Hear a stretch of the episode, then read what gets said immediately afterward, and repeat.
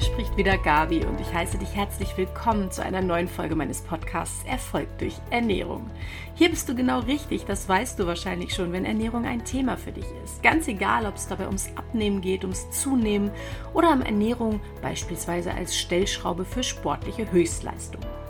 Heute möchte ich mich noch einmal mit einem Thema befassen, das, nachdem die eigentliche Fastenzeit jetzt vorbei ist, trotzdem Hochkonjunktur hat, und zwar das Intervallfasten. In einem kleinen Online-Seminar vor einigen Tagen habe ich über das Intervallfasten gesprochen und habe unter anderem noch einmal erklärt, warum das Intervallfasten anders als viele Menschen denken nicht den Sinn und Zweck hat und der heilige Gral dafür ist, abzunehmen, sondern dass das Intervallfasten ganz andere gesundheitliche Vorteile birgt. Dass das am Ende dazu führt, dass du trotzdem das Intervallfasten fürs Gewichtsmanagement nutzen kannst, das ist ein super netter Nebeneffekt und wieso, weshalb, warum das so ist und wie du das Intervallfasten clever einsetzt, damit du am Ende des Tages tatsächlich damit abnehmen kannst, wenn das dein Wunsch ist. Das erzähle ich dir in der heutigen Podcast-Folge. Die Folge ist ein Mitschnitt aus besagtem Online-Seminar also, ich freue mich auf dich. Klick rein, hör rein und wir hören uns gleich.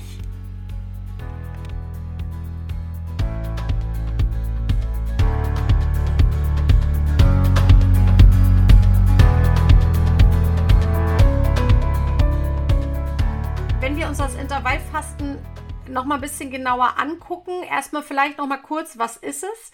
Intervallfasten ist ja im Prinzip eine, ein Tatbestand, wo eine längere Periode des Nichtessens, meistens sind das so rund um 16 Stunden, gefolgt wird von einer Periode, in der gegessen wird, also die verbleibenden acht Stunden sozusagen. Und viele Menschen denken eben, dass Intervallfasten so die Methode oder der heilige Gral ist, um abzunehmen. Tatsächlich ist das aber eigentlich erstmal weit gefehlt. Denn ähm, beim Intervallfasten geht es eigentlich um etwas ganz anderes. Und zwar hat Intervallfasten diverse gesundheitliche Vorteile. Warum das so ist, das liegt an verschiedenen Vorgängen, die beim Essen, bei der Nahrungsaufnahme ablaufen. Und das ist ganz hilfreich, sich die einmal etwas genauer anzuschauen, damit du besser verstehst sozusagen, warum das Intervallfasten wirkt oder wie es wirkt und warum es am Ende dann auch durchaus doch eine Gewichtsabnahme fördern oder überhaupt erst tatsächlich ermöglichen kann. Und zwar ist es so, dass das äh, Intervallfasten äh, in eine Kerbe reinhaut, die mit Pausen zu tun hat. Denn immer wenn du isst, ist dein Verdauungstrakt aktiv. Das bedeutet, dass Magen, Bauchspeicheldrüse, Leber Verdauungssäfte bilden, dass neben der Bauchspeicheldrüse auch deine Darmzellen Verdauungsenzyme bilden, dass neben den Enzymen auch die Bakterien, die in deinem Darm leben, mit Aufspaltungs- und Zersetzungsprozessen sozusagen beschäftigt sind. Und die Darmschleimhaut, die hat eben auch Hochkonjunktur, weil sie die perfekt bestenfalls perfekt kleingeschlüsselten Nährstoffe aufnimmt, die deine Enzyme quasi klein gehackt haben. Und immer wenn du isst, ist nicht nur das Verdauungssystem aktiv, der Magen-Darm-Trakt, sondern auch dein Immunsystem. Denn jedes Mal, wenn Nahrungsbestandteile deine Darmbarriere und die Darmwand durchdringen, dann treffen sie auf bestimmte Teile deines Immunsystems.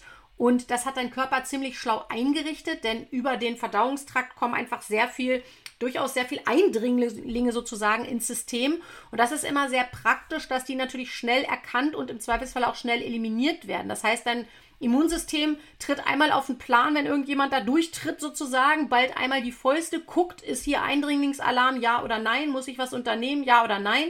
Meistens kann sich entspannt wieder zurückziehen, weil es dann doch nur das Frühstück oder das Mittagessen oder das Abendessen war.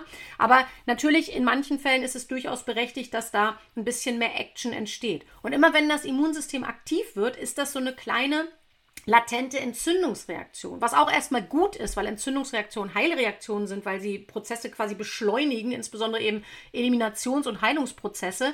Nichtsdestotrotz ist es natürlich so, wenn das zu oft passiert, dann ist das purer Stress für deinen Körper. Und das kann halt sogar dazu führen, dass latente Entzündungsprozesse entstehen, beziehungsweise vielleicht auch bereits vorhandene andere Entzündungsprozesse im Körper, die so ganz unterschwellig sind, die also nicht so massiv ständig bemerkt werden, die aber durchaus störend sind, dass die nicht abheilen können.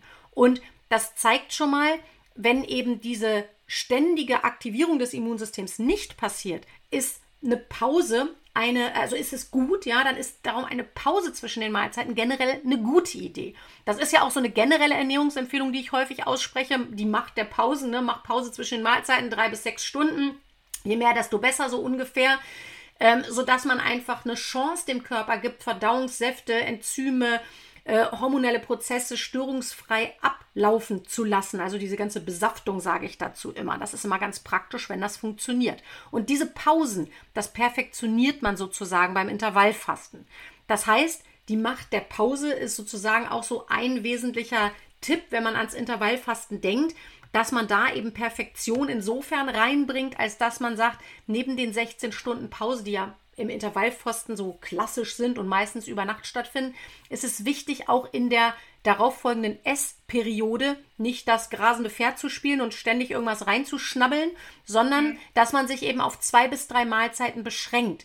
Die sollten natürlich gesund, artgerecht, ausreichend, sinnvoll kombiniert und vollwertig sein, damit du den Körper auch insgesamt gut mit Bau-, Funktions- und Reparaturstoffen somit wie mit äh, Energie versorgst.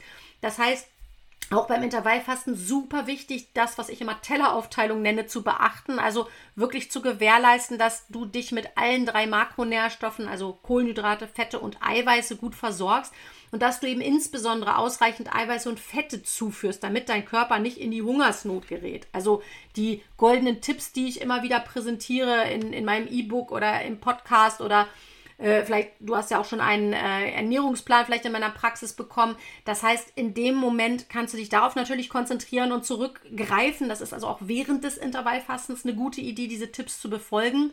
Denn, und das ist so quasi Tipp Nummer zwei auch, das Defizit darf nicht zu groß werden, also geh nicht zu stark ins Defizit beim Intervallfasten. Viele denken ja immer, dieses Abnehmen funktioniert oder das Intervallfasten dient dem Abnehmen und dieses Abnehmen funktioniert, weil man eine Mahlzeit auslässt und sozusagen nicht FDH, aber F2 Drittel macht, also weil man quasi ähm, ein Drittel der Kalorien ungefähr weglässt.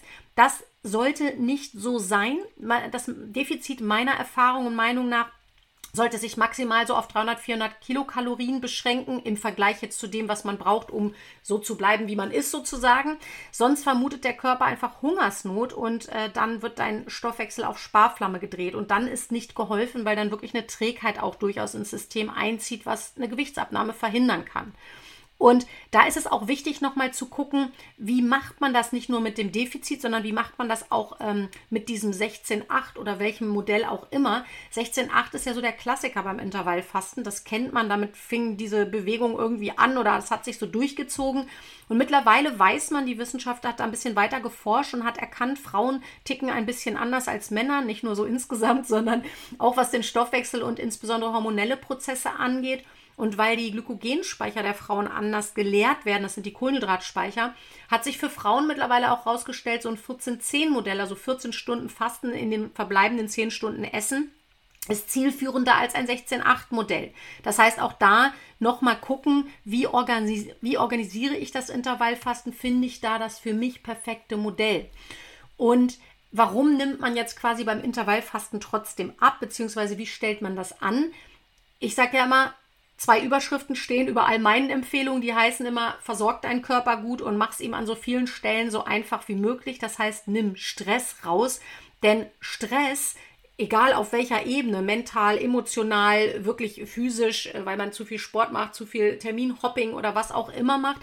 Stress, das ist eine echte Stoffwechselbremse. Und viele Menschen haben im Prinzip durch Fehlernährung, durch wirklich äh, Terminhopping, Stress sozusagen, durch Medikamente, durch Darmdisbalancen oder andere Gründe, ja, äh, ganz, ganz viel Belastung im Körper, also Stressfaktoren im Körper. Und das verbraucht mega viele Mikronährstoffe, andere Ressourcen und bringt auch den Hormonaushalt äh, so stark durcheinander, dass Fettabbau oftmals nicht möglich wird. Zum Beispiel führt Stress oft dazu, dass eine starke Insulinausschüttung im Körper stattfindet. Und Insulin schreit quasi den Körper immer an, Fetteinbau und nicht Fettabbau. Das heißt, man, man äh, hindert sich quasi selbst häufig daran, dass der Fettabbau überhaupt stattfinden kann. Und um abnehmen zu können, braucht der Körper eben diese freie Ressourcen und braucht eben die gute Versorgung, braucht die Gewissheit, es ist alles da, was gebraucht wird, braucht eben regenerative Reparatur, Bau, Funktionsstoffe, Energie und braucht eben wenig Stress. Und Intervallfasten kann nun über diese genannten Mechanismen so viel Ruhe und Regeneration ins System bringen, dass einfach Ressourcen frei werden und dass dadurch, dadurch der Fettabbau einfach rein ressourcentechnisch wieder möglich wird. Das heißt, man nimmt nicht ab durch das Auslassen von Mahlzeiten oder die Reduktion von Kalorien, sondern im Prinzip durch verbesserte Regeneration oder nennen wir es mal Regulationsfähigkeit.